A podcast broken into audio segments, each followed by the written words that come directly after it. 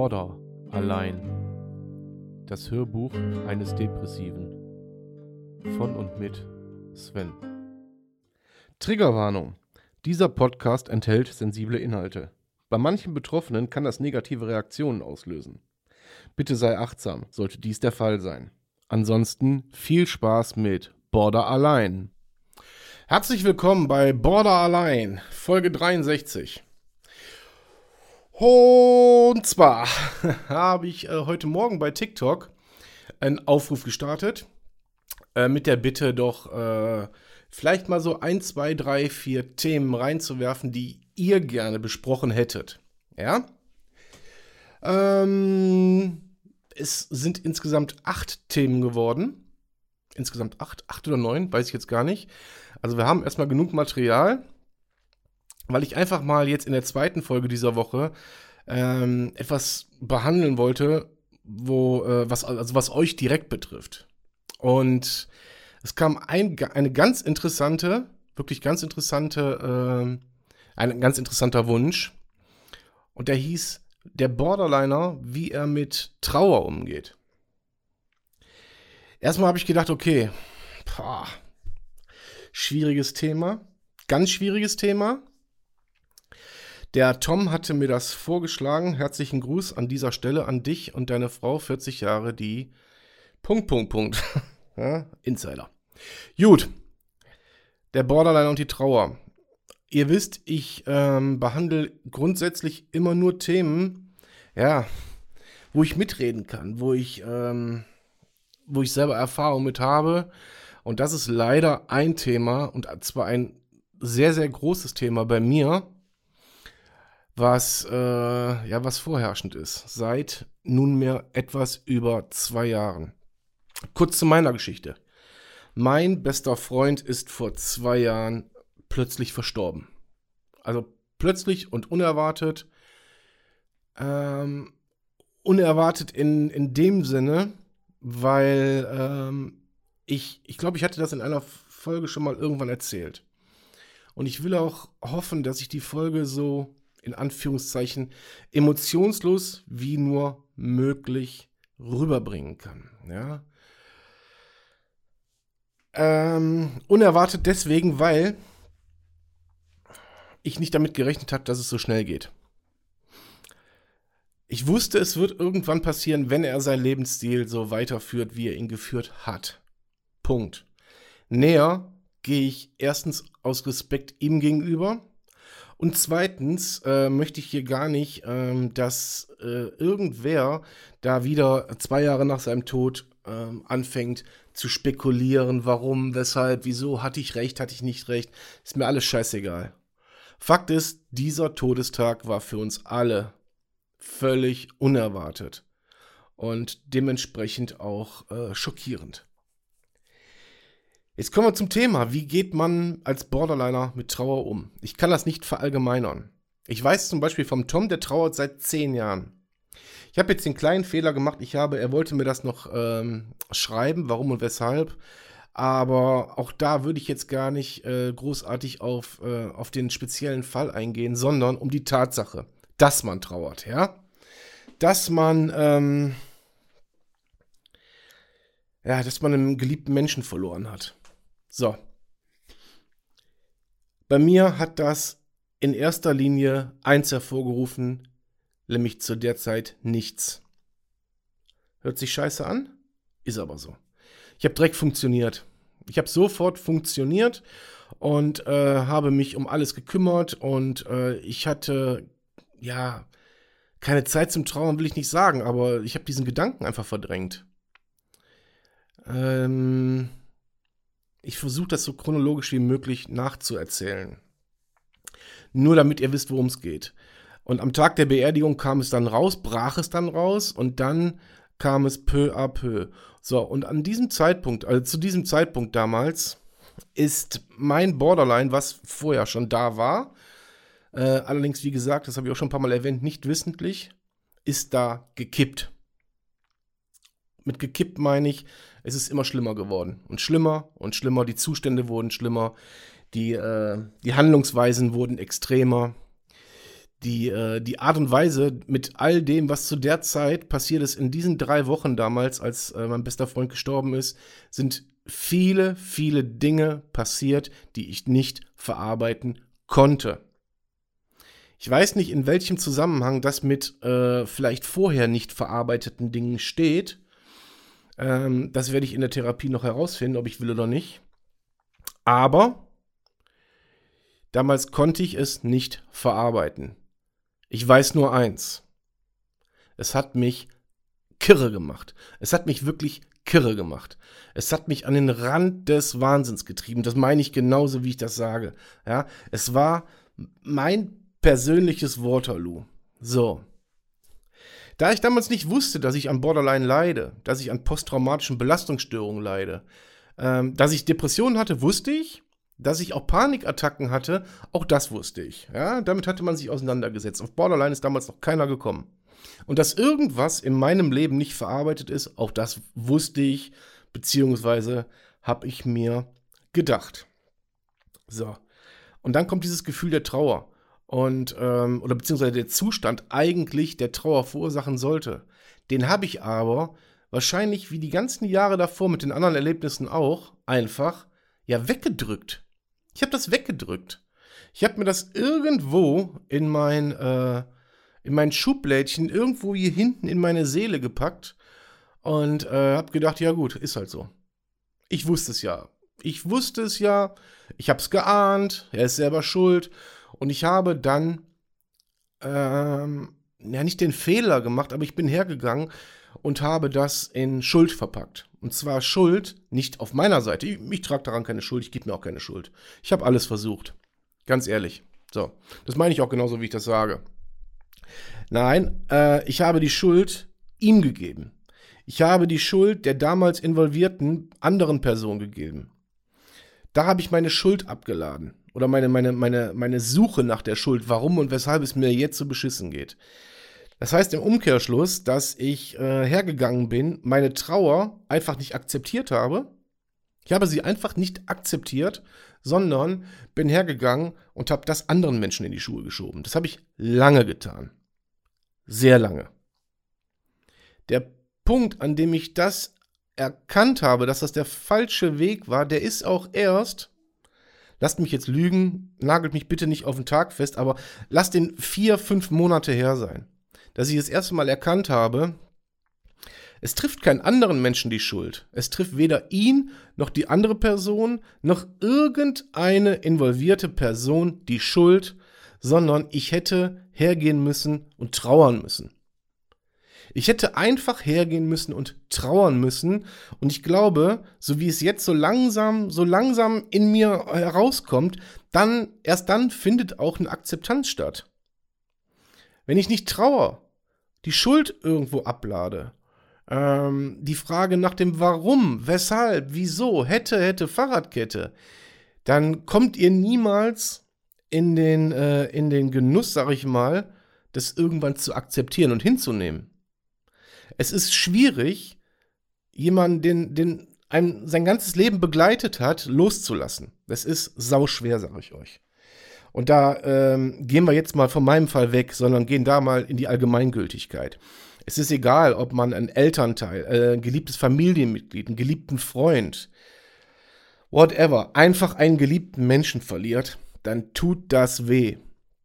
Aber wir leben halt nun mal äh, in, der, in der Kultur, dass wir dann auch trauern und das nicht feiern. In anderen Ländern, so Sü Richtung Südamerika und wie auch immer, äh, da wird das äh, anders gehandelt. Wir sind hier so erzogen, gedrillt ist das falsche Wort, aber wir sind darauf ausgelegt, dann zu trauern und das als, als traurigen Moment zu empfinden. Und das tue ich auch immer noch. Ich bin auf der anderen Seite extrem dankbar um die Zeit, die wir hatten. Ich bin natürlich, natürlich bin ich nicht dankbar um die Phase, die er mir hinterlassen hat, in Anführungszeichen, in der es mir so beschissen ging. Aber da kann er nichts für. Da kann kein Mensch was für, ja, außer mir selber. Ich bin ja dafür verantwortlich, wie ich mit der Trauer umgehe. Jetzt bin ich kein Experte in Trauerbewältigung. Und ich werde den Teufel tun, hier äh, ähm, Tipps zu geben, ähm, wie könnte man mit Trauer umgehen, äh, oder wie muss man mit Trauer umgehen? Wie könnte man, kann ich sagen. Ja? Ich kann jetzt wirklich wieder mal nur von mir ausgehen und auch von dem, was ich bei anderen mitbekommen habe. Andere sind offensiv mit der Trauer umgegangen, ganz offensiv. Die haben auch einen Prozess der Trauer durchlaufen und waren nach ein paar Monaten, das hört sich jetzt hart an, wenn ich sage, die waren fertig damit, aber ihr wisst genau, wie ich das meine. Dann konnte da wieder ein einigermaßen normales Leben stattfinden. Ja, ähm, ohne, vielleicht ohne irgendwelche Medikamente oder, oder Therapien oder, oder, oder. Diesen Punkt habe ich nie erreicht. Den habe ich erst irgendwann Mitte diesen Jahres 2022 erreicht. Und jetzt erst setze ich mich damit auseinander, was da überhaupt passiert ist. Ähm, ich war nicht bei dem, äh, bei dem, bei, bei, bei seinem Sterben dabei. Ich hatte ihn nur einen Tag vorher noch am, am Hörer gehabt. Wir wollten uns eigentlich treffen und ich hatte einfach keine Lust, noch irgendwo hinzufahren. So. Ja. Ähm, das ist das Einzige, was ich mir im Nachhinein vorgeworfen habe. Aber bei aller Liebe, das ist eine Alltagssituation, das kennt jeder von uns, dass man mal einfach keinen Bock hatte, jemanden zu sehen. Natürlich sagt man immer, ja, am nächsten Tag kann es zu spät sein, aber bei aller Liebe, wer geht davon aus? Niemand. Ich gehe natürlich jetzt ein bisschen sensibler damit um, indem ich sage, äh, ich überlege mir schon zweimal, ob ich irgendetwas absage bei gewissen Menschen äh, oder eben nicht. Ja, das überlege ich mir zweimal bevor ich da, ähm, ja, bevor ich da handle. So. Thema Trauerbewältigung. Wie gesagt, ich habe diesen Prozess komplett verdrängt. Ich für mich kann sagen, ich habe da falsch gehandelt. Weil ich glaube fest, ich glaube fest daran, dass ich natürlich, natürlich meine Borderline-Erkrankung und so weiter und so fort, die war ja da, die ist ja nicht wegzudiskutieren. Aber sie wäre bei weitem, bei weitem nicht so derbe ausgebrochen, wie sie dann ausgebrochen ist. Mit meinem ganzen Fehlverhalten, mit meinem ganzen, äh, mit meinem ganzen Handeln, mit meinem ganzen Denken, mit meiner ganzen Gefühlswelt. Ähm, und ich bin in einem, in einem Zustand teilweise, in dem ich nichts mehr, aber auch gar nichts mehr fühlen kann. Ja, weder Trauer, weder Hass, weder Liebe, weder irgendetwas, sondern einfach nur so für mich hin, also emotional dahin sieche. Ja. Äh, und das kann nicht der richtige Weg sein. Das kann einfach nicht der richtige Weg sein. Und dann geht man her in seiner Trauer und macht, das habe ich vorhin eingangs erwähnt, man macht andere Menschen für sein eigenes Versagen verantwortlich. Das heißt, man gibt den Schuld für Dinge, die sie einem offensichtlich, also für einen selber offensichtlich angetan haben. Was Bullshit ist. Das sind dann im Endeffekt Sachen, über die man hätte reden können. Sachen, die man hätte vielleicht anders lösen können. Ja, es wäre auch die letzten zwei Jahre, sage ich offen und ehrlich, dieses ganze hin und her und hin und her und hin und her, das wäre überhaupt nicht aufgetaucht. Das wäre gar nicht aufgetaucht, sondern es hätte auch da klare Entscheidungen gegeben, so wie das immer war in meinem Leben. Immer. Ja, natürlich gab es hier und da Entscheidungen, die waren nicht immer klar, weil sie, äh, ja, weil sie an irgendetwas, weil da irgendwas etwas dran hing. Aber im, im Grundsatz gab es in meinem Leben immer nur klare Entscheidungen, die man dann auch umgesetzt hat. Mal mehr oder mal weniger gut, aber das ist ja auch müßig, darüber jetzt zu diskutieren. So. Und ich habe diesen Menschen einfach Unrecht getan. Einfach, weil ich es für mich nicht akzeptieren konnte äh, und nicht trauern wollte. Ich wollte es einfach nicht. Punkt. Ich habe das einfach von mir gewiesen. Ich habe mich damit nicht auseinandergesetzt. Hätte ich ähm, da auch vielleicht direkt eine Therapie gemacht, wäre es vielleicht anders gelaufen. Hätte ich mich dazu bequemt, darüber zu reden, wäre es vielleicht anders gelaufen. Hätte ich einfach mal auf mein Innerstes gehört, wäre es vielleicht anders gelaufen. Ich vermute und bin mir sicher, dass es anders gelaufen wäre. Ich weiß es nicht. Ich sitze jetzt hier, ich habe meinen Status quo. Es ist so, wie es ist. Ich kann es nicht ändern. Ich kann meine ganze Biografie jetzt nicht rückwirkend ändern. Logisch. Ja, ich kann jetzt nur daran arbeiten, äh, sie zu erklären. Mir, ähm, ja, gewisse, gewisse äh, Muster, die ich an den Tag lege, Verhaltensmuster, ähm, Emotionsmuster oder wie auch immer, dass ich die mir jetzt erklären kann. Ja, mehr aber auch nicht. Mehr aber auch nicht. So. Und ähm, jetzt hänge ich da praktisch mit meinem Latein und muss das jetzt aufarbeiten. Das heißt, ich habe zwei Jahre meines Lebens habe ich verschenkt. Bringen wir es mal auf den Punkt. Die habe ich verschenkt. Klar kann man jetzt sagen, oh, das trägt zu deiner Persönlichkeitsentfaltung dazu, Charakterbildung und so weiter und so fort. Bullshit. Bullshit. Ich sage euch auch, warum Bullshit. Weil da andere Menschen drunter gelitten haben. Nicht nur ich, auch andere Menschen haben darunter gelitten. Unter dem, was ich nicht auf die Reihe bekommen habe. Ja? Unter dem, was ich versaut habe. Das muss man sich einfach dann auch mal zu Gemüte führen. Ich kann nur jedem den Tipp geben. Jedem der einen geliebten Menschen verloren hat, dass er sich damit auseinandersetzt, dass er gegebenenfalls eine Therapie, eine, Trau eine Traumatherapie dann anstrebt. Ähm, das ist natürlich bei jedem individuell, da brauchen wir jetzt nicht drüber reden. Das heißt jetzt nicht, dass jeder eine Therapie machen muss. Äh, aber wenn man sowieso vorbelastet ist, was, was das angeht, dann äh, sollte man das vielleicht besser tun. Und auch ich hätte das damals besser getan ähm, eurem Umfeld fällt natürlich auf, dass ihr nicht trauert. Und das wird auch irgendwann an euch rangetragen. Aber was soll ich euch sagen? Wie reagiert man? Meistens aggressiv. Sagt, das ist nicht wahr, das stimmt nicht. Und er ist sowieso schuld, dass es jetzt so ist, wie es ist. Hätte er auf mich gehört, hätte dies, hätte das, hätte jenes. Ja, alles Quatsch, Leute, alles Quatsch. Alles Quatsch. Ähm, ich lasse jetzt mal ja so, so große Themen wie Schicksal und so weiter, ähm, wie vorbestimmte Sachen, die lasse ich jetzt mal außen vor, aber alles hat irgendwo immer seinen Sinn und seine Berechtigung. Und der Tod gehört zum Leben dazu. Das ist einfach so. Okay? Natürlich ist das nicht schön und natürlich hätte dieser, gerade dieser Tod verhindert werden können von ihm selber. Von keinem anderen, außer von ihm. Das wollte er nicht, das hat er nicht, das hat er nicht gesehen, wie auch immer, unterschätzt. Ist auch völlig egal. Es ist auch völlig egal, warum ein Mensch stirbt. Selbst wenn er sich das Leben genommen hat. Und da bin ich, also das ist, upala, das ist meine Meinung. Ja, das ist meine Meinung, dass ähm, auch das nicht dann als Schuld bewert, bewertet werden darf, sondern es war seine Entscheidung prinzipiell, ich lasse das, ich bewerte das jetzt mal gar nicht. Ob das richtig ist, ob das falsch ist, ob das moralisch gut ist, ob das den Hinterbliebenen gegenüber gerecht ist, brauchen wir gar nicht drüber reden. Da gibt es, glaube ich, eigentlich keine zwei Meinungen. Aber auch das muss man dann verarbeiten. Und wenn man dann hergeht und demjenigen noch Jahre später, Wochen, Monate, was weiß ich, wie viel später, die Schuld dafür gibt, dann tut man sich selber keinen Gefallen mit. Weil man selber verweilt ja auf diesem Planeten, bis selber irgendwann äh, für einen selber der jüngste Tag kommt. Der kommt für uns alle. Früher, später, man weiß es nicht. Irgendwann kommt er. Er gehört zum Leben dazu. Aber bis dieser Tag kommt, leben wir hier weiter mit den Leuten, die man äh, um sich hat, mit seinem Umfeld, mit seinen Liebsten, äh, mit, seinen, mit seiner Arbeitsstelle, mit was auch immer. Man lebt weiter. Ja, und da sollte man gucken, und die, und die Verantwortung hat man sich selbst gegenüber, wie ich finde, dass man das so gut als möglich macht. Weil wir gehen mal davon aus, wir haben nur dieses eine Leben und dann sollte man das so optimal wie möglich nutzen.